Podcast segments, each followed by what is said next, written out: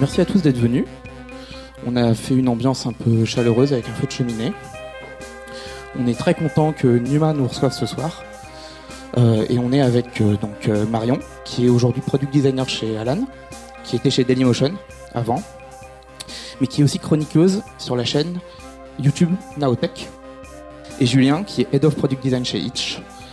il est passé par Blackar et il a aussi monté une start-up dans le domaine de la cuisine et le tourisme, Cookening. Donc notre sujet de ce soir, ça sera autour de la recherche utilisateur, les questions du recrutement, de l'animation euh, dans les ateliers ou en tout cas pendant les interviews utilisateurs, et la co-conception. Pendant, à la limite qu'on discute, moi je vous invite aussi à partager euh, les meilleurs moments, les photos que vous pouvez prendre sur les réseaux sociaux. Ça nous fait pas peur, et puis je trouve que c'est plutôt sympa. Donc euh, voilà. on commence sur le sujet recruté. Euh, sachant aussi qu'on vous sollicitera un peu plus souvent qu'un meetup classique. Euh, je crois que Julien avait plein de questions à vous poser. Et du coup, il en profitera euh, en même temps. quoi. Du coup, le recrutement, comment ça se passe aujourd'hui, que ce soit chez... Comment ça se passait chez Dailymotion, comment ça se passe chez Alan, et comment ça se passe chez Itch? Comment on arrive à attraper les utilisateurs?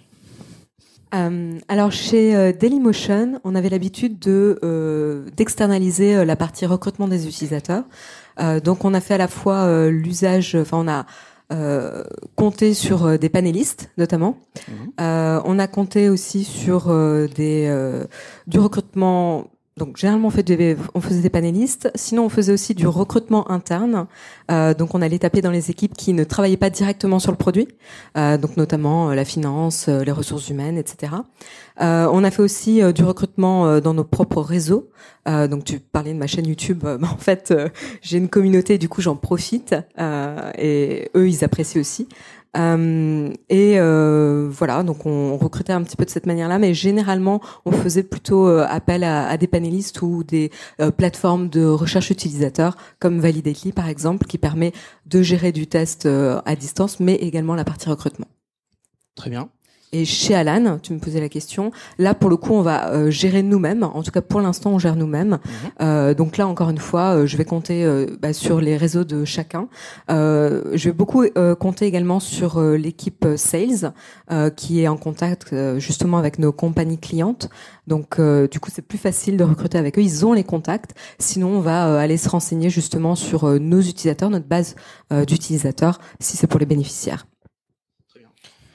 Alors, avant de répondre pour Itch, moi je vais commencer par poser une question en fait. T'as jamais vu de biais en fait en testant avec des, des collègues en fait, même qui bossaient pas forcément sur le produit? Parce que c'est un truc que j'essaye d'éviter et parce que je me dis que ça va créer un biais parce qu'ils vont être experts, ils vont voir le, truc d'une façon différente qu'un euh, utilisateur que tu vas pouvoir trouver ailleurs. Complètement. Il y a un biais. Hein. De toute façon, il y aura toujours euh, des biais. Euh, le principe, c'est de les connaître et d'en être conscient euh, et euh, d'adapter les, les, tests en fonction. Donc on va toujours regarder les résultats du test en connaissant les biais et en se disant ok lui c'est euh, quelqu'un de chez Dailymotion, euh, il connaît le produit, il connaît notre positionnement. On va pas forcément poser les mêmes questions. On va pas tous les tests vont pas être valides avec euh, avec un recrutement interne. Ok, alors chez Itch, euh, petit point de contexte d'ailleurs, on est euh, on est cinq designers aujourd'hui dans la team euh, product design et chacun est responsable de euh, la user research en fait liée à ses projets.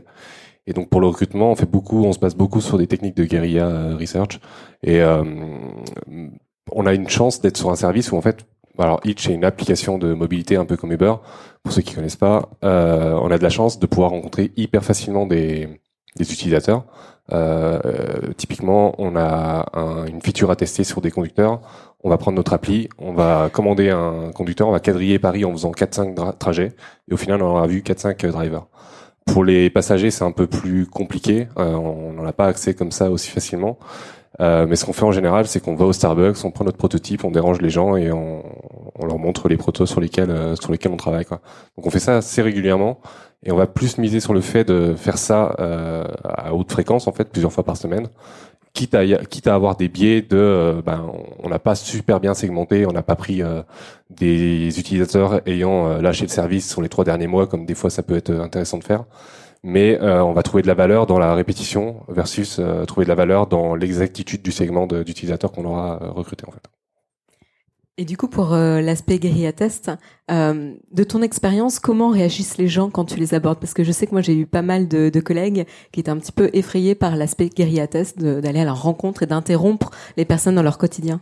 Il faut se faire violence, hein, clairement. La première fois, tu euh, et même même en fait quand tu commences à avoir l'habitude et tu te dis, ben cet après-midi, je vais aller au Starbucks déranger des gens et leur montrer sur quoi je bosse tu te dis toujours euh, ah je, passerai bien mon après-midi au bureau quand même tu vois genre euh, j'ai pas envie d'aller me balader. Et en fait c'est se faire violence déjà pour les équipes tu vois euh, le répéter et, et prendre un petit peu l'habitude de faire ça. Et les gens réagissent souvent bien en fait.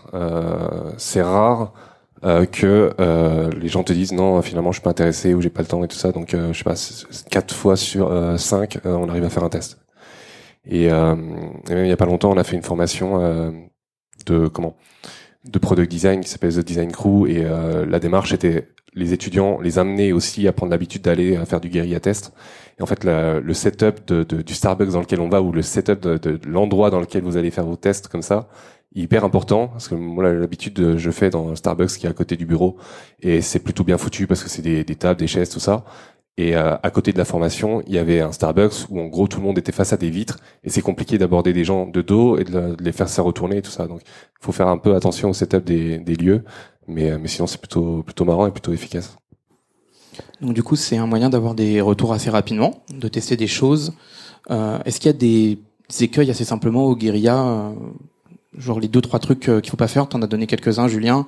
Euh, la configuration. Toi, Marion, chez Dailymotion, vous en avez fait beaucoup euh, dans le cadre de la refonte. Euh, tu peux nous en parler un tout petit peu? Oui, on en a fait euh, quelques-uns. En effet, c'est alors de la même manière que Hitch, c'est vrai que Dailymotion c'est un produit grand public, très grand public. donc sur de la consommation de vidéos, c'est pas très compliqué de trouver des utilisateurs potentiels, en tout cas des participants. Et en fait, c'est pas parce que tu vas faire de la guérilla test qu'il faut pas faire attention aux personnes à qui tu vas t'adresser. Euh, donc bien choisir le lieu euh, où euh, la population cible de ton produit peut se rendre. Voilà, ça sera plus propice et euh, faire attention, oui, justement au, recrutement, même en guérilla test. C'est quand même assez important. Même si la segmentation sera jamais aussi poussée que euh, lors d'un test, voilà, avec des un ciblage particulier, en guérilla test, c'est quand même important. Julien, euh, toi, tu disais que tu avais un peu plus de mal à recruter, par exemple, des, des passagers. Donc, euh, tu le fais dans les Starbucks. Et quels sont les moyens que vous avez aujourd'hui, par exemple, qui sont mis en place pour toucher les drivers, au-delà euh, de juste être dans les voitures? Pour les pour les drivers, on a on a une équipe communauté en fait en interne des opérations France qui organise beaucoup d'événements pour, pour, maintenir un peu l'intérêt de la communauté de drivers envers le service. Euh, notamment, ils organisent des choses qui s'appellent le D-Day, qui est le Driver Day, et euh, qui a à chaque fois un, un, un, but différent en fait. Une fois, c'était euh, emmener vos enfants euh, pour les fêtes. Bah, c'était il y a un an en fait. Pour on avait un arbre de Noël en fait. On, on a fait des animations avec des gens de l'équipe déguisés en lutin, tout ça. Et, euh, en fait, les drivers venaient avec leurs familles, leurs enfants. Il y avait des animations pour les enfants, et on a organisé un workshop produit avec euh, avec les drivers qui étaient intéressés par euh, construire quelque chose avec nous. Donc on a ce genre d'initiative. On a aussi un groupe euh, qu'on appelle Each Lab, un groupe Facebook privé où on a on a mis des gens euh, qui étaient intéressés par tester des nouvelles choses, nous répondre, interagir avec nous fréquemment. Et ce truc, ce truc-là a un biais énorme. Hein. Euh, les gens qui vont euh, être volontaires pour aller sur, ce genre de page, ça va être des gens qui seront hyper engagés avec votre service. Mais en même temps, si quelque chose ne passe pas avec eux, vous êtes certain que ça passera pas avec euh, les 95 autres de, de votre base utilisateur. Donc c'est un premier filtre super intéressant et super rapide et facile à avoir. Euh, quoi d'autre? Je, je... Pardon? Effectivement, tu connais. Euh, on l'a ouvert il y a pas longtemps. On a ouvert ben, toujours dans le dans le cadre d'avoir une communauté de drivers euh, toujours motivés toujours euh, engagés auprès du service. Il y a deux jours, on a ouvert un, un lieu qui s'appelle le Hitch Café, qui permet à un driver euh, de venir euh, ben, soit rencontrer des gens de l'équipe quand il a un problème, ou pour inscrire ses employés ou ses, ses collègues, soit pour juste faire une pause et prendre un café, nous rencontrer, tout ça. Euh, et en fait, euh, moi j'y étais hier, je crois. J'étais hier pour faire des tests euh, utilisateurs. Et en fait, il y a toujours du monde. En fait, alors peut-être parce que c'est le début, mais j'y suis resté une heure. J'ai fait trois tests utilisateurs et je suis reparti. Et, et c'était hyper facile de rencontrer des gens, quoi. Donc on a on a vraiment mis en place un tout un cadre en fait pour pour que n'importe qui dans la boîte puisse rencontrer ben, à minima des drivers et on aimerait bien faire la même chose avec des passagers également. J'ai une petite question. Euh, pour les drivers justement qui passent dans le Hitch Café, euh, ils passent à quel moment en fait? Entre deux courses ou euh, euh ils travaillent pas à ce moment-là ou? C'est varié en fait tu, tu, peux avoir des gens qui effectivement euh, vont juste euh, passer dans le coin. Et nous on a une routine d'envoi de, SMS quand tu es à telle centaine de mètres du, du Hitch Café, on t'envoie un SMS pour te dire hey viens faire une pause ici, euh, on, on, discute et euh, on paye un café et tout ça. Et on te file aussi euh, dans l'expérience Hitch on aime bien que les passagers puissent avoir des bonbons. Donc on a commandé des tonnes et des tonnes de petits paquets de dragibus brandés Hitch. Et en fait, ils viennent aussi au Hitch Café pour choper des, cartons de bonbons et euh, les mettre dans les voitures également. Et euh, donc c'est varié en fait. Tu vas avoir des gens euh, qui viennent pendant leur pause, tu vas avoir des gens qui sont pas encore inscrits et qui viennent juste pour s'inscrire, tu vas avoir des gens euh, qui travaillaient pas aujourd'hui, tu vas avoir un petit peu de tout en fait. Donc c'est très clair. Au final, vous avez une communauté qui est assez forte, qui est facile à, à toucher. Euh, comment sont nées ces initiatives? Il y a eu un travail d'équipe, on en reviendra, on reviendra un peu plus tard dessus, mais rapidement c'est né euh, avec la boîte en fait. La boîte historiquement, euh, Itch c'était pas des VTC, c'était une euh, une application un peu peer-to-peer où euh, n'importe qui pouvait, euh, pour économiser un petit peu les frais liés à la possession d'un véhicule, conduire et faire des trajets avec des, des passagers. Et en fait, il y avait un aspect communautaire hyper fort depuis le début. Et en fait, quand on a reboot, on en parlera un peu après du reboot si tu veux, mais quand on a reboot, on a voulu donc on a dû switcher suite à une décision de justice sur un modèle professionnel, donc avec, typiquement avec des VTC, les mêmes chauffeurs que sur Uber ou chauffeurs privés, Taxify, tout ça. Et du coup, on n'a pas voulu changer la proposition de valeur, on n'a pas changé, voulu changer la promesse.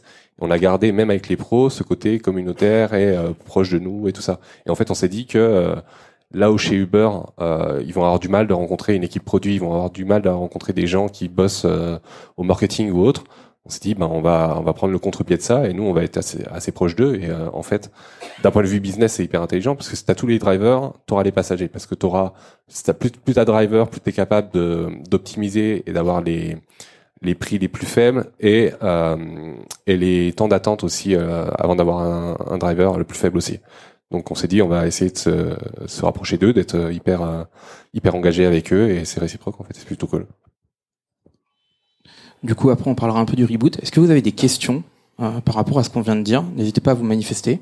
On va passer avec un micro. Moi, j'ai une question sur le, shop Itch. Euh, c'est pas un peu risqué? Vous avez pas peur qu'il y ait des, euh, des users qui ont des, vraiment des horror stories qui viennent euh, foutre la pagaille Parce que euh, voilà, nous on pourrait pas se permettre, par exemple. est-ce que vous, est-ce que vous avez, vous avez pas déjà eu des histoires comme ça ou? On a, on a fait un premier test. Euh, là, c'est le deuxième qu'on ouvre. Le premier était hyper, euh, hyper temporaire. Là, le but c'est de le garder, d'avoir un point de, un point d'entrée permanent euh, là-dessus. Euh, ça arrive que tu aies des, des drivers qu'on a suspendus qui viennent et se plaindre, mais c'est pas, on arrive à les gérer en fait. Mais pour l'instant, il n'y a pas eu de truc grave. Je sais pas comment ça, comment on le gérera s'il y a un truc plus grave que ça. Mais globalement, non, globalement sur, ce genre de choses, on n'a pas peur et on préfère tester et euh, et recoller les morceaux après plutôt que de rester dans notre coin et rien faire. Euh, Marion, tu parlais tout à l'heure de pour les guérilla tests euh, de la nécessité quand même d'arriver à choisir ces cibles même en guérilla test. Comment est-ce que euh, tu procèdes exactement? Enfin, parce que c'est pas forcément évident euh, vu que c'est quand même assez aléatoire. Euh, les gens qui vont fréquenter les lieux, comment tu fais? Alors oui, en effet, ça va pas être à la portée de tous les produits. Euh, comme je disais avec Dailymotion, c'est relativement euh, facile, euh, donc on n'avait pas vraiment de problème de lieu à choisir, mais tu peux commencer avec le lieu. Euh, tu trouveras pas forcément les mêmes types de personnes dans un café Starbucks que dans un autre type de café. Tu vois, il y a différents types de cafés et tu peux déjà euh, te reposer là-dessus, euh, rien qu'avec justement cette cible. après, le moment de la journée aussi, selon la, la disponibilité des personnes, tu trouveras peut-être pas forcément les mêmes personnes dans ces lieux. Voilà. Et en, posant aussi quelques questions, peut-être en leur demandant euh, leur âge, euh, qu'est-ce qu'ils font comme travail, tu peux segmenter Tu peux tout à fait déjà, l'âge, tu peux le juger déjà de visu. Normalement, on le fait pas, mais évidemment, on le fait. Donc, tu cibles évidemment comme ça. Euh, tu peux juger un petit peu la catégorie socio-professionnelle euh, rien qu'en regardant la personne. Euh, et du coup, tu vas décider de t'adresser à elle ou pas, en effet. Pour les guerriers tests, tout à l'heure, tu parlais de. J'ai fait euh, trois tests. J'ai tiqué sur les trois. J'ai la règle des cinq dans ma tête. À partir de quand un guerrier test est intéressant et validant? On fait cinq aussi. Là, j'en ai fait trois parce que c'était juste pour tester l'environnement de, du Hitch Café dans un dans un contexte de test utilisateur. Et c'est vrai qu'en général, on fait cinq tests en fait. On enchaîne sur le reboot. Euh, reboot de Hitch, mais reboot de Dailymotion aussi. Au final, t'es arrivé à ce moment-là, Marion. Tout à fait. Quel était l'enjeu? Et euh, quelle était la place du design dans ce dans ce reboot? Euh, alors l'enjeu, c'était euh, justement de tourner la page de Dailymotion pour pouvoir euh, être un petit peu humble sur notre po- positionnement, c'est-à-dire quelle est la place pour une, nou- une nouvelle plateforme de vidéo encore aujourd'hui. Je veux dire, il y a quand même pas mal de monde sur le marché hein, maintenant, et notamment des gros acteurs prédominants. Euh, et donc l'idée, c'était comment on peut se démarquer. Est-ce que tous les besoins sont couverts par ces plateformes vidéo? Parce que est-ce que ça fait encore sens d'exister hein? Il faut quand même, se poser la question. Euh, et euh, si tout n'est pas couvert, est-ce qu'il y a une opportunité pour Dailymotion de se positionner euh, là? Donc le premier travail, ça a été de- d'identifier ces opportunités. Donc nouveau repositionnement de la marque, du produit, nouveau type de contenu disponible sur la plateforme. C'est aussi tourner le dos à un contenu qui était auparavant euh, euh, générés par les utilisateurs qui uploadaient eux-mêmes leurs vidéos. Euh, et puis, euh, et puis c'était des nouvelles équipes. On a monté des équipes, notamment l'équipe data. Euh, qui était inexistante. Euh, on a euh, renforcé énormément euh, l'équipe design avec beaucoup beaucoup de nouvelles personnes. On a renforcé beaucoup d'équipes, hein, pas que pas que le design, les, tout- toutes les équipes produits, ingénieurs, etc. Euh, et, euh, et en fait, on a euh, validé euh, un concept. Donc ça, c'était avant que j'arrive, euh, pour pouvoir avoir le budget afin de euh, d'a- d'accomplir cette première version, cette MVP euh, qu'on voulait mettre en, place pour Dailymotion. Et suite à ça, pour euh, pour tester un petit peu les principes euh, cœur du produit, on a fait une série de, de design sprints. Euh, en incluant euh, ben, toutes les équipes, euh, toutes les équipes de la boîte. Donc, en fonction de la thématique du sprint, par exemple, on avait une thématique, c'était le- l'expérience de regarder une vidéo, vraiment regarder. Et ben, du coup, on a invité l'équipe player évidemment, euh, entre autres, mais pas que. On avait toujours des ingénieurs avec nous, Euh, on avait toujours euh, des product managers également, quelques designers, mais jamais en majorité. L'idée, c'était d'avoir un équilibre assez sain pour avoir des perspectives variées et avoir l'expertise de chacun. Quand tu as dit que l'équipe avait grossi, vous avez recruté une équipe data, tout ça, est-ce que à un, à un moment vous aviez eu un profil UX research dans la dans la team chez Dailymotion? Tout à fait. Nous avons un, un, un user researcher euh, dans l'équipe. Euh, il est arrivé euh, après le, le qu'on ait fait les design sprints, mais bon, genre deux, deux, trois mois après qu'on les ait qu'on ait commencé cette période de reboot. Et donc, il a été euh, majeur pour euh, conduire tous les efforts de recherche qu'on avait commencé avant son arrivée, mais qu'on a développé avec lui. Et c'était un researcher pour combien de designers? Euh, six, six designers à peu près. Ok. Parce que là, on est, comme je vous l'ai dit tout à l'heure, on est cinq. Et il va falloir peut-être se poser la question. En tout cas, on va envisager le truc de, de recruter un ou une euh, UX researcher. Et on se pose la question de savoir si euh, on le recrute en interne ou si on recrute euh, quelqu'un de spécialiste. Recruter en interne, c'est cool, c'est ce qu'on a fait chez Blablacar. On avait pris quelqu'un de customer support pour euh, pour euh, devenir UX researcher et quelqu'un qui connaissait hyper bien euh, bah, le- la communauté et, euh, et le produit aussi parce que euh, customer support ils connaissent euh, le produit, c'est peut-être eux qui l'ont le plus poncé et euh, ils connaissent euh, peut-être même plus que certains product managers. Et du coup, est-ce qu'il y a des UX researchers dans la salle par lever de main? Quelques-uns, quelques-unes. Et, euh, et est-ce que vous avez ce genre de réponse en fait? Euh, Moi, je, je serais, je serais curieux de savoir. euh, Est-ce que quelqu'un veut répondre? quelqu'un quelqu'un d'expert qui alors votre point de vue en, en- entre euh, recruter quelqu'un d'expert qui va apporter de la méthode de la structure tout ça versus euh, recruter quelqu'un qui euh, fait partie de la de la team qui connaît bien la communauté qui peut avoir des biais mais mais voilà qui connaît bien le produit Je vais faire la super réponse, mais je dirais que ça dépend quand même. Parce que les deux personnes vont pas apporter la même chose. Je pense que quelqu'un d'expert, il va apporter plus de méthodologie, peut-être ça peut valoir le coup, mais quelqu'un d'intérieur, voilà, il y a ses avantages aussi. Je pense que les capacités à pouvoir euh, apprendre, à pouvoir mettre en place des choses, je pense que c'est peut-être ça qui compte plus même que le bagage, je dirais. En fait, tant que quelqu'un a une familiarité avec les utilisateurs, déjà c'est un très bon point. Et à partir de là, voir ce qu'il peut implémenter, parce que même si on a des méthodes, même si on a un bagage, qu'on arrive sur le tas, bah, on fait du guérilla au final, quoi. On, on adapte nos trucs. Et le, et le rôle du UX researcher entre euh, genre animer et modérer tous les tous les tests et tous les efforts de user research et euh, donner des outils aux designers dans leurs différentes teams produits pour pouvoir le faire. Est-ce que toi, tu as un point de vue euh, là-dessus?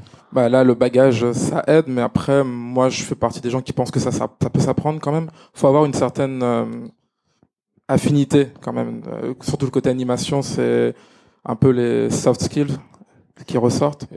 Et en, en général, ben pour, les, pour, pour toi et les autres UX researchers, euh, entre ouais vraiment prendre un user researcher qui va lui-même euh, pour toute l'équipe product design mener les tests utilisateurs, mener les interviews et un UX researcher qui va donner des outils pour que les et faire le recrutement et faire les synthèses tout ça pour que les designers eux-mêmes fassent leurs tests et leurs euh, leurs interviews. Moi j'ai pas de j'ai pas encore de point de vue complètement ferme là-dessus euh, ça se passait comment chez Dailymotion justement? Euh, Eh ben, on était plutôt sur cette dernière euh, euh dernière piste, c'est-à-dire qu'en effet, euh, le, le, le UX Searcher euh, allait nous guider pour mettre en place la recherche, mais il allait pas conduire tous les entretiens. Donc, il allait en faire certains.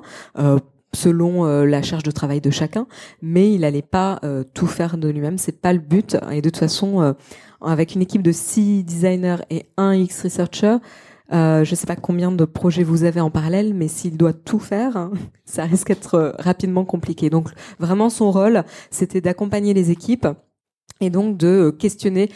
Donc en gros, il donnait une structure aux équipes, euh, essayer de définir le, le, le, le, cadre de votre recherche, euh, et ensuite il challengeait un petit peu les questions qui étaient posées pour s'assurer euh, qu'elles étaient ouvertes. Euh, voilà, des petites choses assez basiques euh, de recherche. Ça permettait à chacun aussi de monter en compétences. Il challengeait les méthodologies, euh, comment conduire la recherche, quelle était la meilleure méthode à appliquer dans ce cas-là, et ensuite voilà s'assurer que lors de l'analyse ça se passait bien. Mais c'était vraiment sur un mode collaboratif. C'était assez intéressant. Ok. Merci. Euh, revenons rapidement sur le, le, reboot. Ouais. Sur le reboot de Hitch, euh, c'est il y a deux ans en fait quand je suis euh, quand je suis arrivé dans la dans la boîte, euh, elle était en procès et euh, pour euh, exercice illégal de d'une profession de transport de personnes. Et deux mois plus tard, la boîte est jugée coupable en fait de ça et doit arrêter le modèle peer-to-peer tel que je vous l'ai expliqué tout à l'heure. Et en fait, il y a dû reconstruire euh, toute la base de driver, en fait, pivoter un petit peu euh, en quelque sorte, en gardant euh, la même promesse, comme je vous l'ai dit tout à l'heure. Et en fait, c'est des efforts qui se sont faits. Alors, c'est pas trop de la user research, c'est plus du, du product en, et du lean, du lean startup. Mais les efforts sont d'abord été faits par les équipes opérations. Donc, ils ont créé des tableaux, des spreadsheets de de liste de listing de drivers qui sont allés scraper à droite à gauche. Ils ont appelé les gens, ils ont fait des sign-up à, base de typeform qui après on a on a tout retransvasé dans une admin quand on a modifié l'admin tout ça. Et en fait on a fait le truc de façon hyper lean dès le départ. On a fait euh, beaucoup de choses à la main avec une équipe opération qui était assez euh, assez euh, présente dans la boîte. En fait, il y avait beaucoup de personnes. Et en fonction de ce qu'on voyait qu'on pouvait améliorer dans le produit, on améliorait ça et, et ça les soulageait c'était les trucs qui scalaient euh, le moins le moins qu'on allait faire d'un point de vue produit en fait. Et, euh, suite à ça, en fait, il fallait garder la même promesse avec les avec les passagers. Donc ça, on en a pas trop euh, pas trop parlé. Il y a juste eu de la communication pour dire que on fermait pas vraiment. Enfin, on allait revenir euh, très rapidement avec une offre professionnelle. Et il y a eu pas mal de, rencontres euh, et de, de communication faites avec les drivers existants pour leur expliquer que euh, bah, si on fermait, c'était pas euh, parce qu'on était des enfoirés et que euh, on avait profité d'eux et puis que maintenant on partait avec l'argent qu'on avait accumulé sur des îles désertes, mais que il y avait une décision de justice et que on essayait de trouver une solution et que pour l'instant on la trouvait pas et qu'on allait relancer l'offre avec avec des drivers professionnels en fait. Quel était votre rôle en tant que designer à ce moment de passage de témoin qui était un peu critique aussi pour l'entreprise, j'imagine? Pas énorme, ouais. Pas énorme en vrai. Il y a, il y a eu euh, à adapter le produit pour qu'il puisse s'adapter euh, à une offre professionnelle. Donc euh, redesigner des, des formulaires de- d'inscription euh, pour demander des, des documents légaux tels que la carte de VTC et tout ça. Il y a eu, on a fait cohab- coexister deux, deux, trois, enfin deux offres différentes. On a essayé de relancer l'offre particulier, beaucoup moins intéressante que financièrement que la précédente mais qui se calquait sur l'indemnité euh, kilométrique légale, tout ça, c'était, ça va pas super bien marché. Donc on a dû revoir un peu l'application pour euh, pour avoir un, un sélecteur d'offres en fait quand euh, tu commandes ton trajet. Et, euh, et derrière en fait c'est tout quoi. Et en fait c'est le moment où je suis arrivé dans dans l'équipe, c'était il y a deux ans. Et c'était, euh, il y avait pas trop de place pour la user research à, à cette époque-là. C'était essentiellement, il y avait plein de feux d'allumés, il fallait éteindre les feux en fait. Donc, euh, donc c'est ça mon rôle quoi. Très clair. Bon, maintenant, ça se passe un peu mieux. Euh, revenons sur la partie de l'animation. Euh, Marion, donc euh, pendant les design sprints, euh, donc vous faisiez du guérilla, on en a parlé. Euh, quelle, quelle, autre- quelle méthode vous aviez pour parler aux nouveaux utilisateurs de Dailymotion et comment vous animiez ces sessions de travail avec eux, la forme que ça prenait et les, les gens que vous aviez pour animer ces sessions de travail? Alors, on n'a pas fait de session de travail avec des utilisateurs à proprement parler. On réservait euh, euh, l'échange au moment de- du dernier jour hein, de la phase de test du design sprint. Euh, voilà, donc euh, ce qui se passait, c'est que tu veux que je parle de quelle partie du coup, juste de la partie entretien ou Quand vous faisiez des entretiens, comment Ouais. ça se déroulait?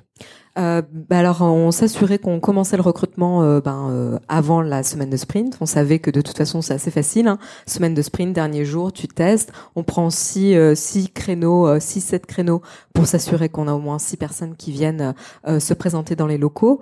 On avait recours généralement aux panélistes, justement. On prévoyait les snacks, toutes les boissons pour bien les accueillir, les pièces à réserver. Euh, on préparait euh, le jeudi euh, évidemment le, le protocole de test, donc mini protocole de test parce qu'il n'y a pas énormément de choses à tester, mais quand même, il faut un certain cadre, il faut savoir euh, qu'est-ce qu'on veut poser comme question, encore une fois. Euh, et euh, du coup, généralement, on organisait ça euh, maximum deux personnes. Euh, alors, on voulait pas euh, être faire ça à une personne, on- parce qu'en design sprint, on aimait bien l'idée que ça soit collaboratif et d'avoir quand même deux personnes de l'équipe qui a travaillé sur le prototype pour pouvoir euh, participer à l'entretien. Euh, alors généralement, il y a quelqu'un qui euh, va vraiment euh, euh, interagir avec le participant euh, et quelqu'un qui est en plus en retrait dans un coin de la pièce et qui va juste prendre des notes de manière très très discrète. Les deux personnes évidemment se présentent, hein. On n'est pas invisible, on met le, le participant à l'aise, on l'accueille et, euh, et on teste de cette manière-là. On enregistrait. Euh, on n'a pas tout le temps enregistré, euh, mais mais voilà, on avait des outils très simples. Soit on enregistrait juste à l'audio et on prévenait évidemment le participant. C'était pas contraignant pour lui et il était assez décontracté. La vidéo c'est plus compliqué. Je l'ai pas fait jusqu'ici. Et Julien, du coup, chez Hitch? Bah, beaucoup de guérilla, donc il n'y a pas beaucoup de choses euh, à prévoir d'un point de vue animation. Euh, y a, ça peut arriver qu'on fasse des interviews euh, en, au bureau en fait. Euh, et souvent, ce qu'on fait, c'est que effectivement, on se filme ou alors à minima, on retransmet le son dans une salle euh, à côté euh, pour pas avoir deux designers, un PM et une personne des opérations dans la même salle. faire un peu le euh, quatre d'un côté d'une table et, euh, et le driver ou le passager de l'autre côté, ça fait un peu trop euh, nouvelle star euh, pour nous. Euh, et du coup, euh, donc on met euh, une salle d'observation, on enregistre ou on, on transmet le flux audio-vidéo. Et euh, donc on a des rewards, on, on gratifie aussi euh, tous les tests effectivement. Euh, et globalement voilà. Euh, ça peut arriver que ben, la semaine dernière quand je suis allé au Starbucks euh, pour faire des tests, euh, il y a un développeur qui est venu avec moi. faut savoir en fait tous les développeurs chez Hitch ils sont en remote. C'est une boîte qui est hyper euh, remote friendly, qui a été construite comme ça dès le départ. Et en fait on n'a jamais de développeurs euh, à temps plein au bureau. Ils viennent de temps en temps. là, c'est les fêtes de Noël, donc on a notre soirée de Noël, donc il y a pas mal de, de développeurs au bureau et ça fait plaisir. Et du coup, la semaine dernière, il y a un développeur mobile qui a voulu voir comment la feature sur laquelle il travaillait allait être perçue par les utilisateurs avant qu'il la développe. Donc on est allés tous les deux avec notre petit proto au Starbucks et euh, c'est cool, tu vois, de, pouvoir. euh, Alors ça peut être inti- intimidant d'arriver devant, d'être à deux et d'arriver devant une personne, euh, la déranger dans un Starbucks, mais euh, mais d'un point de vue bénéfice, en tout cas pour le développeur, ça c'est vachement cool en fait. Et j'étais hyper hyper surpris, hyper agréablement surpris qu'un développeur en fait s'intéresse à la partie user research de ce sur quoi il avait bossé un peu un peu après. Donc sur la partie recherche, c'est pas, euh, c'est vraiment réservé aux designers euh, chez Itch? Euh, designer ou product manager. D'accord. ça peut être, en fait, on a cette, on crée un binôme. En fait, on a des squads, on a une organisation en squad avec des mini startups dans la startup. Et à chaque, dans chaque squad, tu as un ou deux binômes product manager, product designer.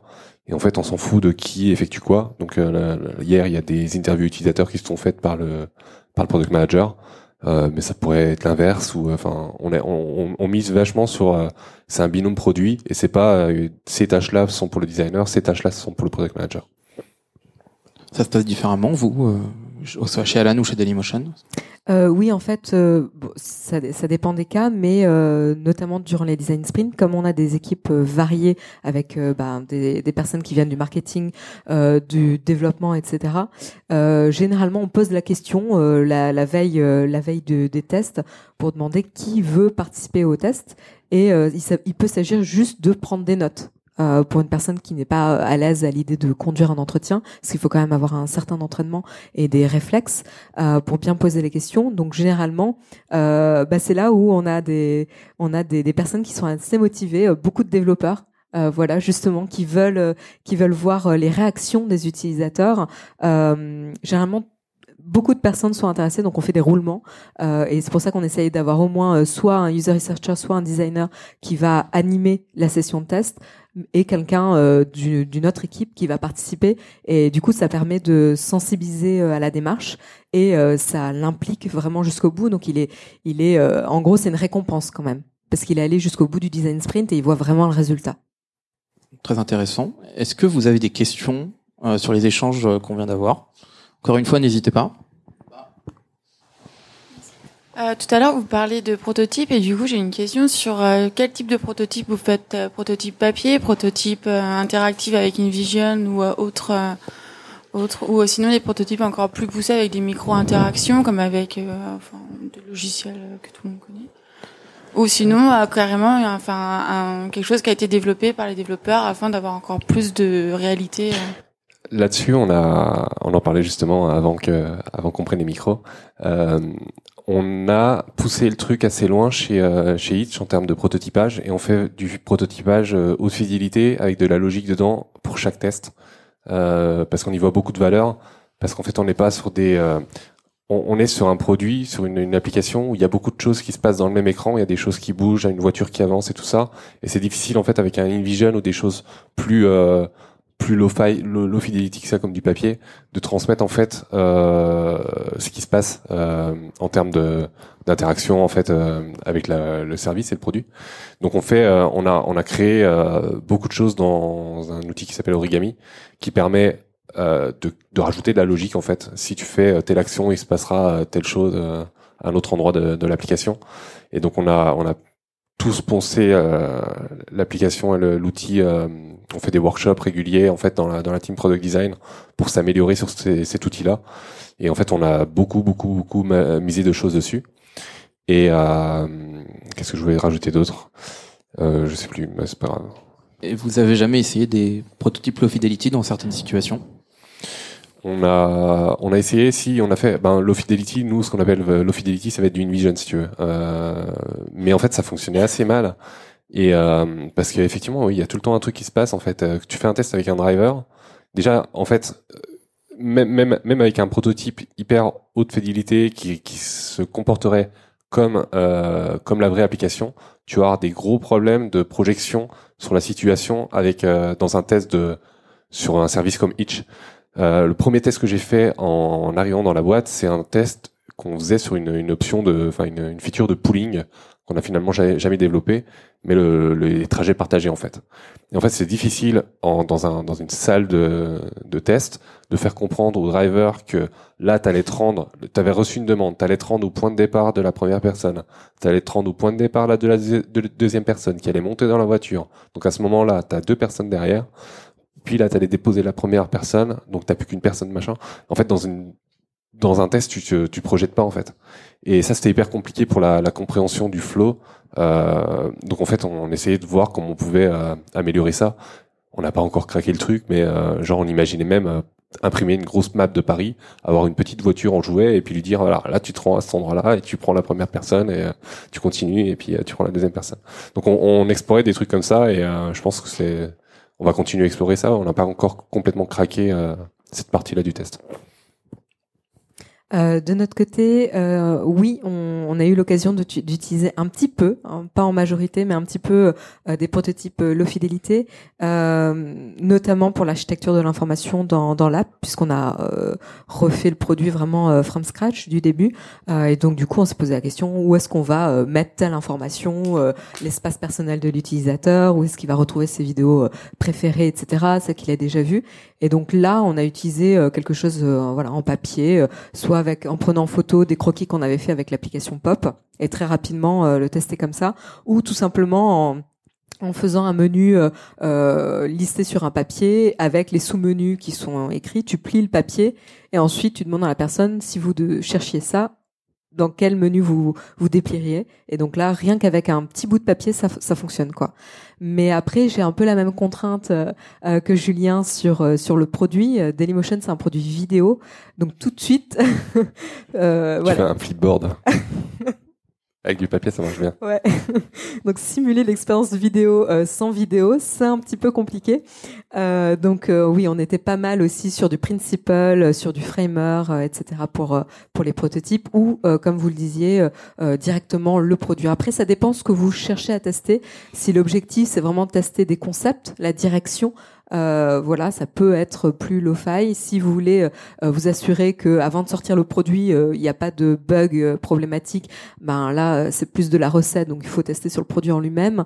Enfin vraiment, il va falloir s'adapter à- au but de votre recherche en fait. On a une autre question là-bas. Oui, euh, j'ai une question par rapport à vos choix de méthodologie, parce que je reviens aussi un peu à la conversation tout à l'heure, euh, si un chercheur est vraiment nécessaire pour une équipe. Et personnellement, je dirais oui. Enfin, j'ai un biais puisque je suis chercheuse, mais j'ai aussi étudié le design en fait, donc j'ai une formation un peu double. Mais je vois souvent, enfin, j'ai l'impression que les designers sous-estiment les l'expertise chercheur en disant bah n'importe qui peut le faire. Et d'un côté je suis un peu d'accord qu'il y a toujours des approches qu'on peut apprendre à n'importe qui. Mais je pense qu'il faut faire attention aussi de pas trop sous-estimer l'expertise de quelqu'un qui comprend vraiment les méthodologies quelles méthodologies permettent de comprendre quelles informations. Et je vois pas mal de designers se dire bon bah on va sortir quelques post-it et c'est bon on peut faire la même chose.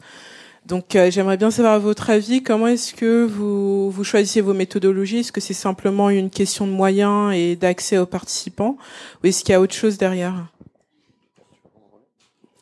Euh, je, vais, commencer. Euh, alors, de mon côté, euh, je vais avoir un biais aussi parce que j'ai j'ai travaillé avec un user researcher et en fait, on, on était très très efficace en, en binôme euh, euh, ensemble pour euh, pour faire les différentes euh, recherches dont on avait besoin. Et euh, et il m'a fait vraiment découvrir la recherche. Et même si j'ai une sensibilité, même si j'ai fait des user tests et, et j'en ai fait pas mal, j'aurais jamais l'approche euh, qu'il a et, euh, et toutes les connaissances des méthodologies et, euh, et bien questionner euh, comme il le faut, même si je m'améliore. J'ai pas euh, sa manière de, de penser. On est deux personnes différentes avec des backgrounds différents, avec des formations différentes. Euh, et même si je m'intéresse à la user research, je suis pas user researcher. Donc je ne prétends pas du tout remplacer un user researcher. Aujourd'hui, chez Alan, on fait avec euh, ce qu'on a en fait. Euh, on est une équipe de trois designers euh, dans une startup qui est une assurance santé. Et, et du coup, comme on a tous les trois une sensibilité user research, on fait des tests utilisateurs. Mais clairement, c'est pas une finalité de rester à trois designers. Et clairement, on a dans le futur, même très prochain, on a pour objectif d'avoir quelqu'un qui est vraiment spécialisé là-dessus.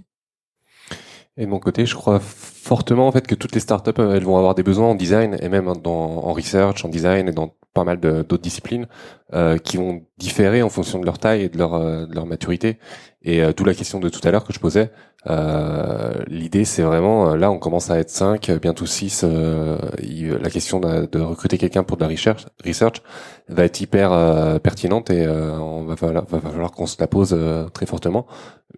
En attendant, on fait avec euh, avec les moyens du bord entre guillemets, mais en tout cas les moyens du bord euh, conviennent et, euh, et, sont suffisants euh, à l'échelle qu'on a aujourd'hui en fait, à l'échelle de boîte qu'on a aujourd'hui. Et du coup, euh, on mise plus sur recruter des designers qui vont avoir des compétences et des expertises différentes, notamment bah, en prototypage, en user research, en UI, en design system, tout ça. Et donc, on a une personne qui a fait pas mal de user research. Et quand je disais tout à l'heure qu'on faisait des workshops pour euh, améliorer le côté prototypage, se former sur origami, on va en faire également sur d'autres d'autres domaines en fait, notamment la user research.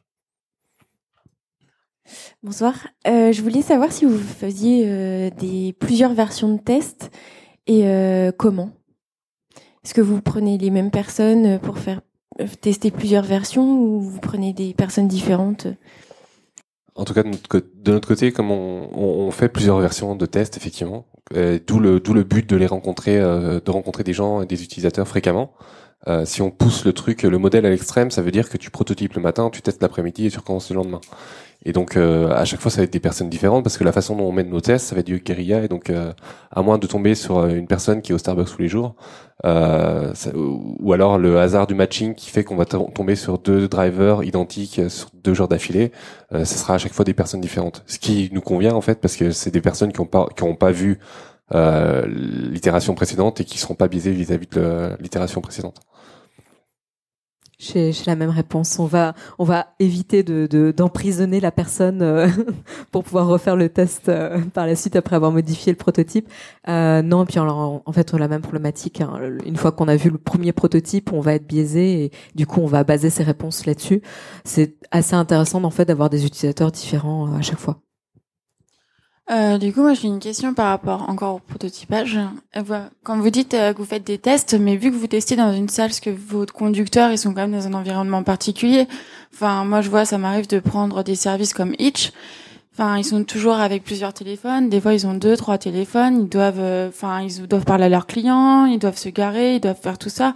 Donc c'est vraiment un contexte très particulier. Et comment vous arrivez à tester ça? Parce que quand ils sont dans une salle, pour moi, ça représente pas du tout ce contexte-ça. On les fait justement pas venir dans une salle. le truc qu'on fait quand on teste un prototype, c'est qu'on on prend notre application Hitch, on commande un driver, on a notre prototype sur le téléphone, on monte à l'avant, on, des fois on remplace le téléphone qu'il a sur son support par le nôtre avec le prototype, et on discute avec lui et c'est on, on mène le test au plus proche de la réalité de l'expérience pour lui en fait. Donc on est sur le terrain, on est sur le terrain, on essaye d'y être souvent et en fait on, essaye de pousser euh, tout le monde dans la boîte, en fait, pas que l'équipe produit, pas que les designers, à utiliser le service pour se rendre compte un petit peu aussi de, des difficultés, ben, à la fois des drivers et euh, des, passagers de trouver un conducteur, tout ça. Est-ce qu'il vous arrive de faire des courses? En tant que designer ou en tant que personne de l'équipe produit Des courses en tant que driver Ouais, en tant que driver. On a pas encore, mais euh, on a deux personnes qui passent la licence VTC dans la boîte et c'est un truc qui est remboursé par la boîte. En fait, on est vachement encouragé à le faire. Et, euh, et même au hors euh, licence VTC, on a, euh, si on veut rencontrer des, passagers, le feu vert des boss pour louer une voiture et faire du trajet à titre gratuit en fait. Donc on, on rembourserait les trajets aux passagers pour pas que ça soit considéré comme un, encore une fois un exercice illégal de la profession de taxi. Mais euh, ouais, on a la possibilité de le faire.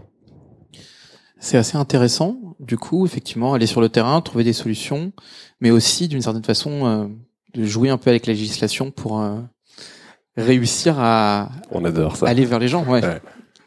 On va continuer un peu avec euh, la suite hein, et la question donc de la co-construction. Euh, on a un peu parlé des design sprints, qui est théoriquement un outil de co-construction très fort en interne. je pense qu'il y a beaucoup de difficultés à co-construire avec des utilisateurs et c'est quelque chose qui est pas encore très très, très répandu, voilà. Mais on peut mobiliser les équipes internes pour avoir plein de bonnes idées et pour euh, travailler euh, sur le produit. Donc, les design sprints, concrètement, euh, vous embarquez les gens, quels étaient les résultats que vous aviez et comment eux le ressentaient? À quel moment ils se disaient ouais ça fonctionne? C'était pas gagné. au reboot, au reboot de Dailymotion, euh, en gros, on est arrivé avec nos gros sabots en disant bon ben en fait on va donc c'est pas les designers hein, qui ont dit ça, c'est vraiment la direction qui a eu le feu vert et qui a dit ok ben là on, on va se poser les bonnes questions euh, il est temps, et, euh, on va remettre en jeu le produit et euh, les, les, principes de base du produit. et donc là-dessus, on va déterminer les les trois trois quatre aspects fondamentaux d'une expérience d'une plateforme vidéo qui peuvent être regarder une vidéo, découvrir du contenu, etc. Naviguer forcément rechercher euh, et, euh, et donc on va sur ces différentes thématiques organiser des design sprints euh, mobiliser les gens autour de ces design sprints. Donc il va falloir communiquer autour en amont pour être sûr qu'ils sont disponibles. Ça c'est la clé, euh, qu'ils soient disponibles sur la semaine complète, ce qui est pas forcément évident. Mais là heureusement, euh, on a eu la chance d'être soutenu euh, par euh, la direction, pas que par le, le, head of design, mais vraiment par toute la direction pour faire comprendre à, toutes les équipes l'importance de ces sprints et que c'était une chance un peu unique où ils allaient pouvoir contribuer à ce nouveau produit euh, et du coup, ça peut être assez motivant. Ici, ça a vraiment bien fonctionné. Euh, le premier design sprint était un petit peu plus compliqué parce que c'est le premier évidemment, euh, donc la mobilisation n'était pas forcément 100% euh, là, mais du coup on a réussi à conduire ce sprint avec vraiment des équipes variées, comme je le disais, des ingénieurs, des personnes de, de la data, du marketing, etc. en fonction des, des besoins. et en fait, le premier jour, ils étaient, la première heure, ils étaient vraiment très très sceptiques et on a réussi à, à casser, euh, à briser la glace avec euh, avec ben justement euh, les, les, icebreakers, ce genre, enfin des petits exercices comme ça, crever l'abcès autour du, du produit et de la date du produit envers des envers les utilisateurs. Genre, ben aujourd'hui, quand tu essayes de charger une vidéo sur Dailymotion, ça met 30 secondes, t'as la pub qui bloque, voilà ce genre de choses. Donc tout le monde a pu déballer un petit peu ces ces ces frustrations exactement. Merci. Et, euh, et, donc du coup ça marchait et on a réussi à vraiment à, à garder les gens et euh, ensuite de pouvoir prototyper, de voir les prototypes se construire et voir que tout le monde pouvait y participer. On a toujours les premières réflexions du genre mais moi je sais pas dessiner, euh, euh je sais pas faire un croquis, etc. Très facilement, euh, il y a eu aucun complexe. Euh, les personnes ont de toute façon dessiné plus aussi mal les uns que les autres. Euh, le principe, c'était vraiment de pouvoir communiquer son idée euh, par le dialogue, la discussion, et euh, ensuite de pouvoir tester. Donc ça, ça a vraiment euh, bien marché cette série de sprints. Ça a défini vraiment les principes cœur euh, du produit, et on a pu donc on a on a fait ça durant l'été 2016 et en décembre décembre 2016, du coup, on a pu montrer le, le, le, prototype de la MVP. donc on avait retravaillé bien sûr après tous les tous les design sprints et là, on a eu vraiment une réaction euh, assez impressionnante de toute la boîte, puisque du coup, ça a été présenté lors d'une grande réunion euh, avec euh, toutes les, tous les bureaux de Dailymotion à l'international. Et on a eu un, vraiment un, un, bon, bon retour sur ce, sur ce prototype. Et surtout, on a eu du bouche à oreille suite à ces, à ces sprints. C'est-à-dire que le premier sprint a généré du bouche à oreille sur l'expérience et a motivé les personnes à dire bah moi j'aimerais bien participer à un design sprint, moi aussi je suis disponible, il paraît que c'est bien, euh, etc. Et du coup en fait les personnes d'elles-mêmes étaient engagées pour les prochains design sprints.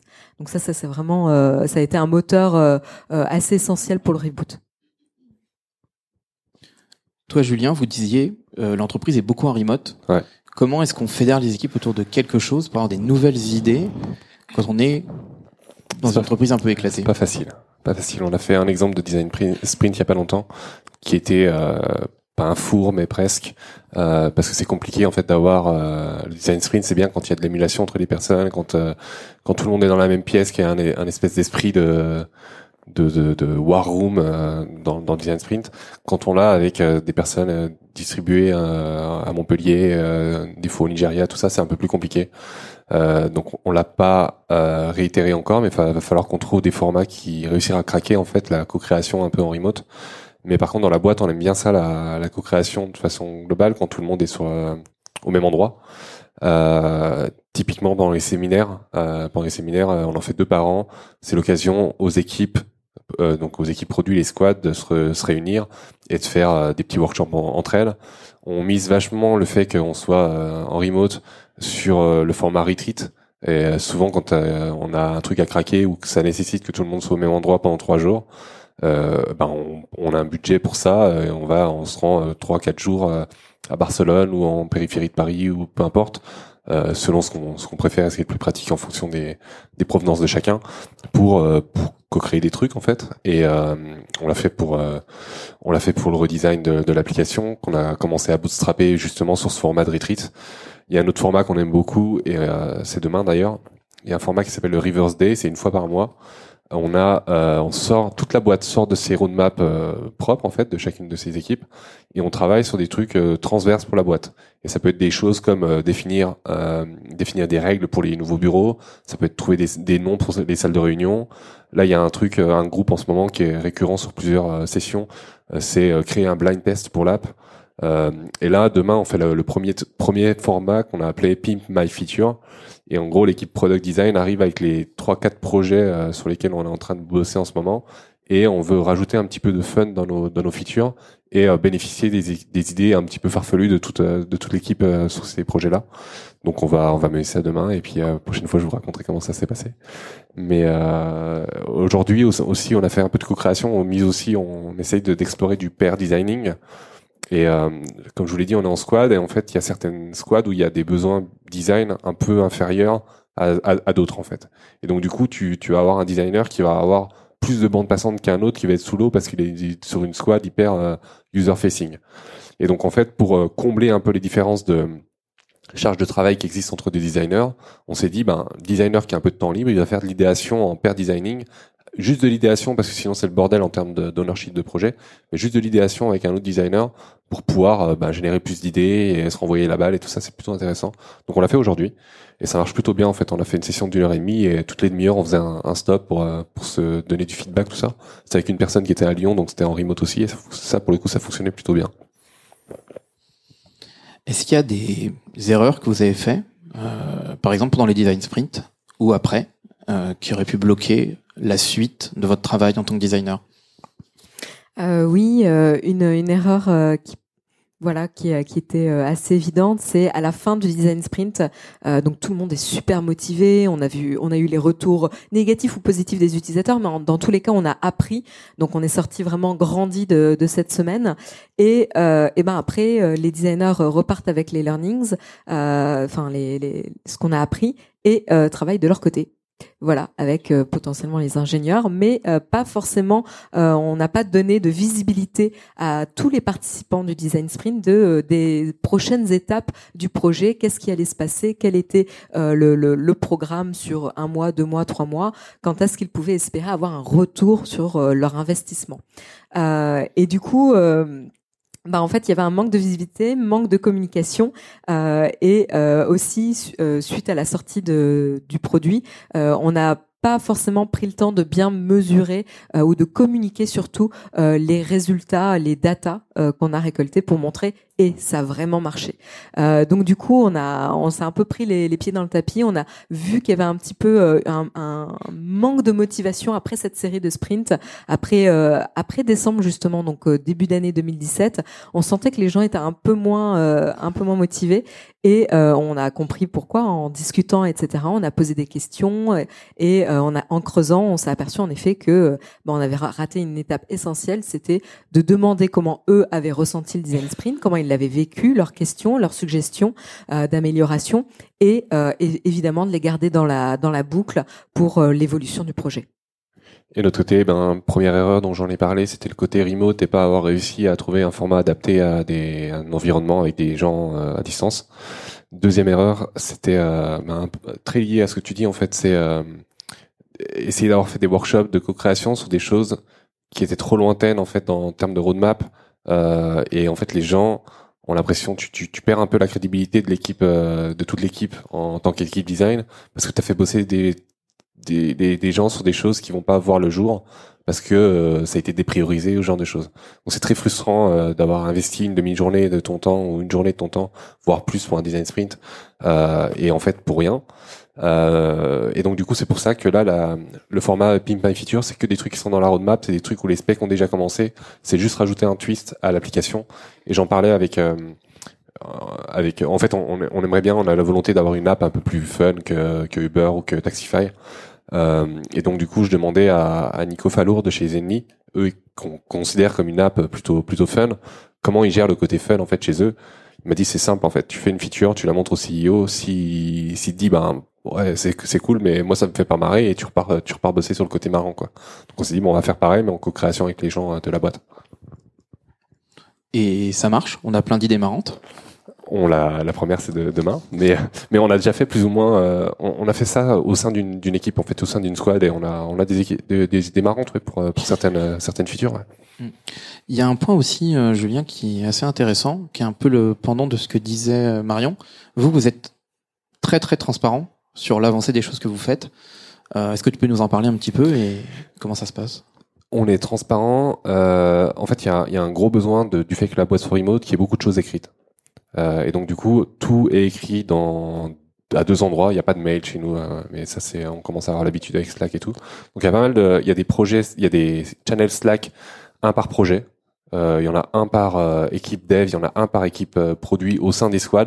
Donc il y a beaucoup beaucoup de channels. Des fois c'est un peu compliqué de s'y retrouver et il y a beaucoup beaucoup d'informations, donc c'est facile de s'y noyer aussi. Et l'autre outil qu'on utilise beaucoup, c'est Notion. On a une énorme, énorme, énorme knowledge base sur Notion. Euh, toute la roadmap, toutes les squads, toutes les specs, tout ça. Et donc, en fait, tout est transparent. Même les, les synthèses de user research, euh, si tu as, envie de... Tu bosses à l'admin et que tu as, envie de, de voir euh, la user research qui s'est fait euh, sur euh, l'équipe driver euh, le mois dernier, tu peux, en fait. Et donc, on, on a vachement le côté transparent et on a tous les réflexes de vachement partager ce qu'on fait, ce qui est cool, en fait. Mais il y a le, côté, euh, le revers de la médaille à ça, c'est des fois s'y perdre en fait. Juste pour partager, euh, on a un peu le, le même euh, mode de fonctionnement chez Alan euh, avec GitHub, exactement. Euh, C'est-à-dire que dès qu'il y a euh, un, un problème, euh, un problème euh, d'expérience sur lequel on doit euh, travailler, eh ben il y a, y a quelqu'un qui va se désigner honneur. Moi, je, je m'occupe de ça et on va ouvrir une issue sur GitHub et on va définir le problème. Genre parce que il y a un premier problème qui est mentionné dans la carte Trello, on utilise Trello, mais c'est pas forcément l'origine du problème. Donc on va on va challenger ce qu'on a, on va essayer d'avoir des, des data, etc. Et on va écrire l'issue et elle est publique pour tout le monde dans la boîte. Euh, donc tout le monde y a accès, tout le monde peut contribuer. Alors pour s'assurer qu'on a les bonnes personnes qui, qui sont au courant que l'issue est là, on va euh, les mentionner dans l'issue euh, et en gros on leur dit bah voilà euh, j'aimerais euh, euh, fermer l'issue euh, tel jour, merci de contribuer avant quoi. Et, euh, et évidemment, euh, même si on mentionne les gens, tout le monde est bienvenu pour contribuer. Donc, on- c'est un petit peu aussi de la co-conception euh, dans la mesure où en fait toute la boîte a de la visibilité sur euh, tout ce qui est en train de se passer. Et en effet, tu as le revers de la médaille où si tu regardes tes notifications GitHub, oula, ok. Euh, et donc c'est pour ça qu'il faut bien mentionner les bonnes personnes pour éviter de mentionner toute la terre entière, sinon tu te fais tuer euh, par tes collègues. Euh, mais mais voilà, c'est un art assez assez spécial. Et puis une fois qu'on a fini le framing, on va ouvrir un making, une issue aussi de making où là on va lier les documents, etc. Mais c'est assez intéressant, ça me fait penser à ce que tu disais. On a plutôt fait le tour de la question. On va prendre vos dernières questions. Euh, J'ai une question, mais c'est un peu sur une tangente en fait. C'est par rapport euh, à la langue, parce qu'en fait, je je vois qu'il y a beaucoup beaucoup d'anglais qui est utilisé. Et moi, ça me dérange pas. En fait, je suis franco-américaine, donc la langue ne me dérange pas, mais je trouve ça un peu dommage qu'il n'y ait pas plus de français en France quand on est dans le milieu start-up, dans le milieu design. Je sais qu'on est assez inspiré de ce qui se passe justement aux États-Unis, mais j'aime. Enfin, je sais qu'on se manque beaucoup des Québécois, par exemple, qui trouvent toujours des mots français pour, enfin, chaque petite chose. Mais je me demande si c'est quelque chose auquel, enfin, un sujet qui, dont vous parlez de temps en temps dans vos équipes. Est-ce qu'il y a une est-ce que le fait d'utiliser certains mots en anglais, est-ce que ça devient plus cool? Est-ce que ça devient plus design? Est-ce que ça change la mentalité des gens? Ou est-ce que c'est juste une histoire de d'être inspiré de ce qui se passe ailleurs? Est-ce que vous pensez à peut-être essayer de développer, développer un design un peu plus français? Et qu'est-ce que ça voudrait dire de toute manière? Pour nous, la réponse elle est hyper simple en fait. On, tout- toute la communication, ne serait-ce que écrite, enfin un minima écrite et en anglais, pour la raison qu'il y a dans chacune des squads une personne qui est pas francophone au, moins un minima. Donc en fait, on n'a pas le choix euh, de, de, de tout passer la communication en anglais. On aime, je pense que on- ouais, on aimerait bien en fait, tu vois, mais euh, mais ça devient compliqué en fait. En fait, j'ai la même réponse que ce soit chez euh, Dailymotion ou Alan. Euh, on est, euh, on a des, personnes qui viennent un peu de partout et des personnes qui parlent absolument pas français. donc, on a des systèmes d'avoir des, de, fournir des, des, enfin, des cours d'anglais et de français en fonction des personnes, si elles souhaitent d'ailleurs se former. mais, mais la communication est quand même en anglais parce qu'on veut potentiellement grandir et, et avoir des, locaux ailleurs dans d'autres pays potentiellement. Euh, donc on a la communication euh, vraiment en anglais. Après, euh, pour l'effet l'effet waouh des mots, c'est sûr que dans la vie de tous les jours, on utilise beaucoup d'anglicisme. Dès qu'on parle du travail, je ne sais pas si ça te le fait aussi, Julien, mais c'est un, c'est très très compliqué. Là, ce soir, je trouve qu'on a on, s'en sort bien. Ouais, on s'en sort bien, je trouve. On a fait attention, mais euh, vous pourrez nous dire. Mais euh, mais oui, c'est un, vrai challenge d'utiliser des mots français euh, pour le travail, en tout cas. C'est vrai. Bah, tu utilises en fait le vocabulaire que tu utilises quand tu travailles. Si tu, enfin, moi, je fonctionne comme ça. Comme je travaille en, voilà, je travaille en anglais, j'utilise les termes que j'utilise tout le temps. Ouais et, euh, et, que tu lis tout le temps aussi parce que si tu documentes en fait la plupart de la littérature est en anglais aussi donc tu, tu vas réutiliser les mêmes termes finalement. Mais pour euh, en aparté de ça enfin c'est très lié euh, dans l'équipe produit on va recruter que des gens francophones. Euh, genre on va même pas regarder euh, le CV c'est dommage mais euh, c'est comme ça. On va pas regarder le CV de quelqu'un qui ne parle pas français parce que comme on a besoin de rencontrer nos utilisateurs plusieurs fois par semaine t'es obligé de parler leur langue comme 90% euh, de l'activité aujourd'hui et au Maroc et en France en fait. Donc euh, pas le choix. J'ai une question. Du coup, on a parlé des utilisateurs euh, pour pour les validations, pour les tests. Est-ce que vous allez aussi les voir en amont, par exemple en, faisant des focus group, pour justement connaître leurs attentes? Donc, vous avez rien à leur présenter, vous avez juste des questions à leur poser sur qu'est-ce qu'ils veulent.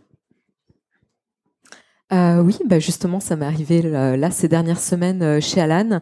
Euh, c'est plutôt de la recherche exploratoire où en gros, euh, j'ai besoin de savoir comment comment les les les pay managers, les gestionnaires de paye euh, interagissent avec euh, avec les, organismes de santé, euh, de prévoyance, etc. Puisque Alan est un organisme de santé de prévoyance, pour comprendre en fait euh, les, en, fait on a un petit problème, c'est-à-dire qu'on manque d'une certaine donnée, et donc pour comprendre d'où vient le problème, on a besoin de comprendre comment eux travaillent.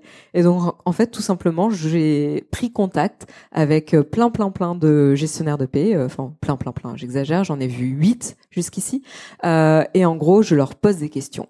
Euh, donc en gros, c'est plutôt un entretien euh, euh, semi-directif et donc j'ai un, cadre global sur ce que j'ai envie de savoir et ça me permet de cadrer la discussion. Mais en gros, je leur demande, voilà, quand vous faites la paix, comment ça se passe Et de notre côté, focus group, c'est un truc qu'on a fait une fois. c'est super bien passé. En plus, ça vaudrait le coup qu'on le refasse une ou deux fois, hein, qu'on le refasse plus souvent. Et un autre truc qu'on fait, en, pas uniquement pour, euh, pour valider des hypothèses, c'est qu'on envoie un, sondage, un questionnaire. On le fait euh, une ou deux fois par, euh, par trimestre, histoire de bénéficier de retours utilisateurs pour construire la roadmap par la suite. Et en fait, la voix, enfin en fait, si tu veux, je, je résume souvent le, le métier d'un product designer à deux phrases. La première, enfin deux tâches. La première, c'est d'économiser le temps des devs, donc de créer plein de prototypes pour euh, définir et identifier les chemins à pas suivre. Et à chaque fois qu'ils vont développer un truc, ça va taper dans le mille. Et le deuxième, c'est un peu de, la voix de l'utilisateur au sein de l'équipe produit et donc dans la définition de la roadmap. Quoi. Donc on le fait aussi à ce moment-là. Euh, je voudrais revenir euh, juste très rapidement sur la partie recrutement. Euh, donc j'imagine que c'est un peu différent parce que vous êtes vraiment intégré, enfin c'est des équipes intégrées dans euh, dans le produit.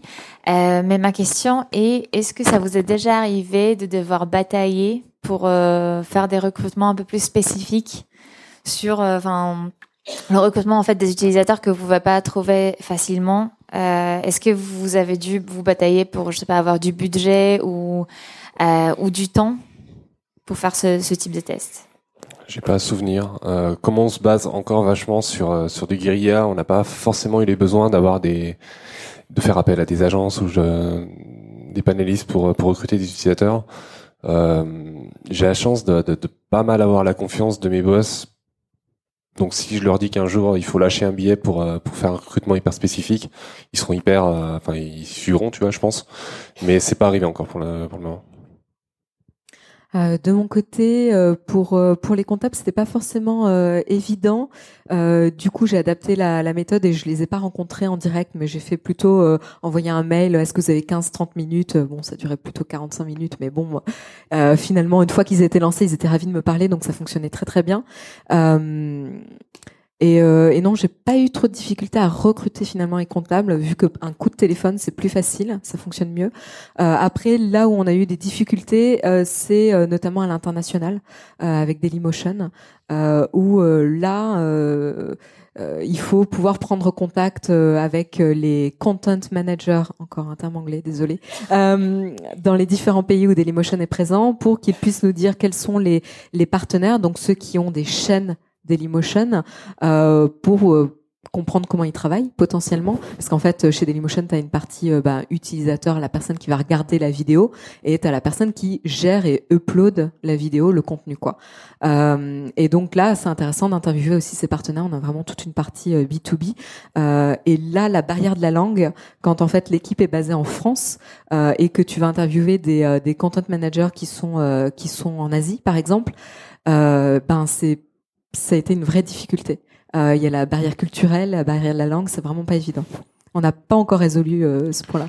Chez, euh, chez Blablacar, on avait fait des tests utilisateurs en Pologne parce que sur un, sur un, outil, un produit très spécifique pour la Pologne, on avait fait appel à une agence, enfin un consultant UX Design Research pour nous aider à mener les trucs. Et en fait, on avait un consultant et une interprète pour nous traduire en fait en temps réel bah, les sessions parce que c'était du polonais et que je ne parle pas couramment polonais.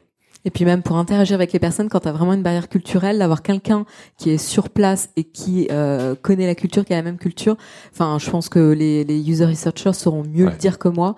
Euh, c'est vraiment important en fait. Et du coup, du coup, c'était vachement intéressant, tu vois, d'avoir cette interaction avec quelqu'un qui dont le métier est le, la recherche utilisateur.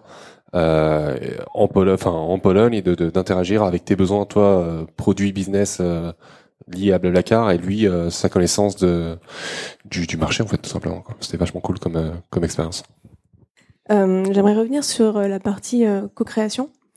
Parce que je suis pas sûre d'avoir bien compris. J'ai l'impression qu'on a pas mal switché. C'était très intéressant hein, sur les méthodologies, l'agile, etc.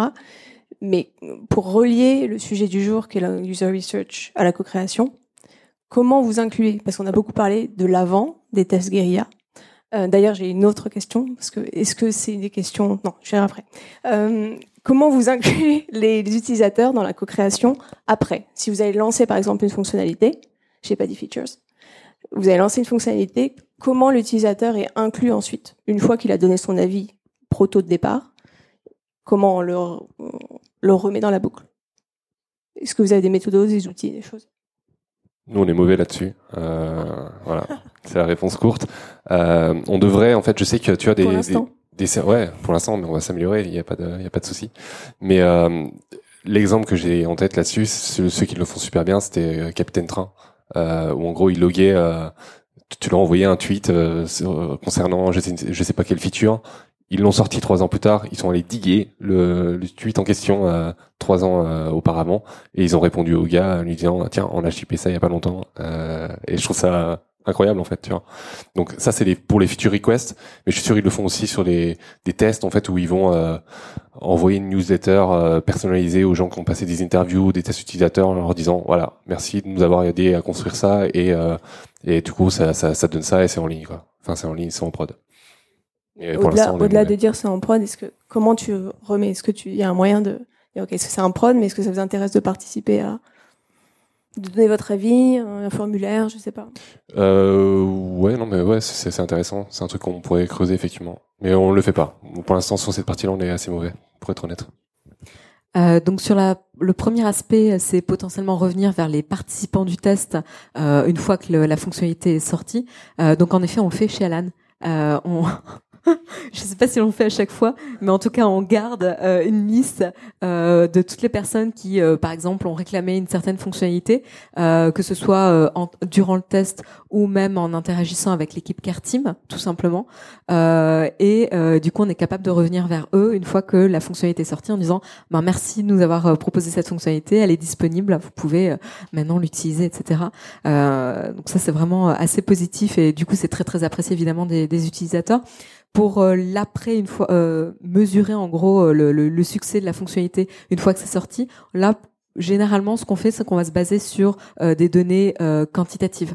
Euh, donc là, on va traquer euh, du coup le, la fonctionnalité pour voir si c'est utilisé, si oui, euh, c'est quoi l'impact sur le- les utilisateurs, comment c'est utilisé est-ce- dans le parcours, à quel moment, est-ce que à un moment donné ils sortent du parcours. Enfin, tu peux imaginer plein de choses, mais en gros, on va on va essayer l'idéal, on va essayer de coupler une, méthodologie de recherche qualitative avec euh, l'aspect quantitatif pour avoir euh, la compréhension de ce qu'il fait et pourquoi. C'est vrai que l'intérêt, de retomber sur les mêmes personnes en fait qui ont fait les tests en amont, euh, je le vois pas encore et c'est peut-être pour ça aussi qu'on l'a pas fait. Euh, mais peut-être qu'il y a des, des trucs super forts en fait, hyper intéressants à faire. Mais pour l'instant, comme toi en fait, on se base sur des choses quantitatives. Une fois que c'est livré, c'est plus facilement mesurable quoi. Enfin en fait, c'est un autre un autre prisme en fait. Et c'est celui qui t'intéresse une fois que tu as dépensé du temps de dev euh, pour livrer une, une nouvelle fonctionnalité. J'ai plein de, de choses qui me viennent, mais je sais la question de tout à l'heure, c'était, vous avez parlé des tests Gaia. Est-ce que c'est une question de, euh, comment dire, euh, le meilleur rapport qualité-prix, en gros, quand on n'a vraiment pas le temps et qu'il faut qu'on sorte quelque chose, ou est-ce que vous avez testé d'autres méthodologies et c'est celle-ci qui est ressortie? Par exemple, vous n'avez pas parlé d'études ethnographiques. On n'en fait pas, ouais, euh, d'études ethnographiques, euh, parce que parce que souvent, enfin en fait, en- en- encore une fois, c'est euh, le même euh, la même croyance que les les, les- besoins d'une startup en certaines disciplines, typiquement la recherche utilisateur, dépendent aussi de sa taille et de sa maturité. La recherche ethnographique, je sais pas si aujourd'hui on déjà on n'a pas forcément les compétences pour le faire. À mon avis, il faut que ça soit bien fait. Et, euh, et je sais pas si on exploiterait correctement les, les résultats. Euh, et ensuite pour euh, ce que tu disais avant, euh, je sais plus le début de la question, c'était quoi exactement? D'avoir testé d'autres méthodes, c'est ça? Euh, Tester d'autres méthodes euh, Non, pas forcément. Bah, c'était sur Guerilla justement. Euh, chez, chez Blablacar, on faisait d'autres trucs. En fait, on faisait venir les gens à nous et on les faisait tester des protos dans une salle, tout ça. Et en fait, euh, ça prend du temps en fait de la recherche euh, comme ça. Tu vois, ça fait faire du recrutement, ça fait faire euh, prépa. Si tu fais les trucs euh, comme dans les règles, le parfait petit guide du user researcher, bah, tu fais euh, ton scénario test, tu fais, euh, tu crées la liste de tes de tes hypothèses, tu crées euh, ta grille d'évaluation de test, t'en fais un à blanc avec un collègue pour voir euh, si tout s'est bien passé, euh, tu fais ta synthèse derrière, tout ça, et ça peut vite te prendre plusieurs jours en fait. Et sur ce modèle-là, où je te, que j'ai expliqué tout à l'heure, où quand tu forces le trait, tu as des cycles d'itération très très très courts en fait sur tes variations de prototypes. On peut pas euh, faire ça et donc le guérilla c'est hyper adapté pour ça, tu vois. Le guérilla c'est tu testes le matin, enfin tu proto le matin, tu testes l'après-midi, tu recommences le lendemain et ça c'est vachement euh, vachement aligné avec la façon dont on mène nos tests aujourd'hui. Euh, de mon côté, j'ai utilisé le guérilla test vraiment quand j'avais une contrainte de temps, pas forcément euh, de budget, mais plutôt une contrainte de temps. En gros, j'ai besoin d'avoir des résultats ce soir. Euh, en effet, euh, le, le- la grosse euh, contrainte de la user research, c'est qu'en fait, euh, bah, ça prend du temps, quoi. Et le recrutement, par exemple, eh ben, c'est pas mal dans le genre. C'est une des étapes qui prend le plus le plus de temps, de, de rentrer en contact avec euh, les potentiels participants, euh, de se mettre d'accord euh, sur le créneau. Bon, après il y a des outils pour aller plus vite, mais tout le monde ne répond pas. Il faut les relancer, il faut euh, booker euh, les rendez-vous, il faut les remercier une fois que c'est fait, etc. Donc ça c'est assez assez long. Voilà, mais du coup c'est plus soit une contrainte de temps pour moi la guérilla, le guérilla test. Justement, vis-à-vis de la contrainte de temps euh, et même de coût, euh, comment est perçue la recherche utilisateur euh, bah, dans vos startups, euh, entreprises? Je vise notamment Dailymotion. Comment comment c'est accepté ou pas? Est-ce que c'est vous avez dû batailler pour faire un peu entendre votre voix sur le sujet Euh, je ne sais pas dans quelle mesure la, la pratique était euh, était répandue avant que j'arrive, pour être honnête. Euh, après, moi, je suis vraiment arrivée au moment où les sprints ont été euh, initiés, euh, donc je connaissais rien au produit, enfin pratiquement rien, et, et du coup, je l'ai découvert un peu comme ça. Et les tests utilisateurs étaient dans le processus de sprint, donc les personnes l'ont découvert en même temps. Et une fois qu'ils ont fait un test utilisateur, ils ont été convaincus en fait. Le test en lui-même, les faire participer, c'est pour ça que j'aimais beaucoup l'idée de faire participer des personnes qui sont pas forcément designers ou product managers dans les user tests, c'est qu'une fois qu'ils participent, ils sont convaincus dans la méthode et donc ils vont être eux-mêmes des avocats pour faire plus de recherches et euh, être sûr qu'on entende la voix des utilisateurs. Donc plus pour le coup, euh, ça a été euh, plutôt bien perçu et, pris en compte de manière euh, logique dans le processus normal de la conception du produit, euh, qu'on le fasse vraiment à l'étape de concept, que ça le que qu'on le fasse pardon pour s'assurer qu'il n'y ait pas de, de bugs avant la release ou même mesurer après. On le faisait vraiment à différentes étapes d'un projet, pas tout le temps à toutes les étapes pour chaque projet, mais on s'assurait qu'on en avait toujours à, tout le temps, enfin pour tous les projets en tout cas. Et chez Itch, beaucoup, beaucoup, beaucoup de, beaucoup de chance d'avoir un des, mon boss, c'est un des cofondateurs de la boîte. Et au tout début de la boîte, ils, euh, ils allaient, euh, donc ils étaient deux euh, ou trois, ils allaient euh, à la sortie des clubs pour euh, faire tester le service, pour euh, même plus que le faire tester, faire faire adopter le service à des gens en lui disant tiens comment tu rentres chez toi, tiens monte dans un hitch, moi je te trouve une voiture pour 7 balles t'es chez toi et, et vas-y comme ça tu vois.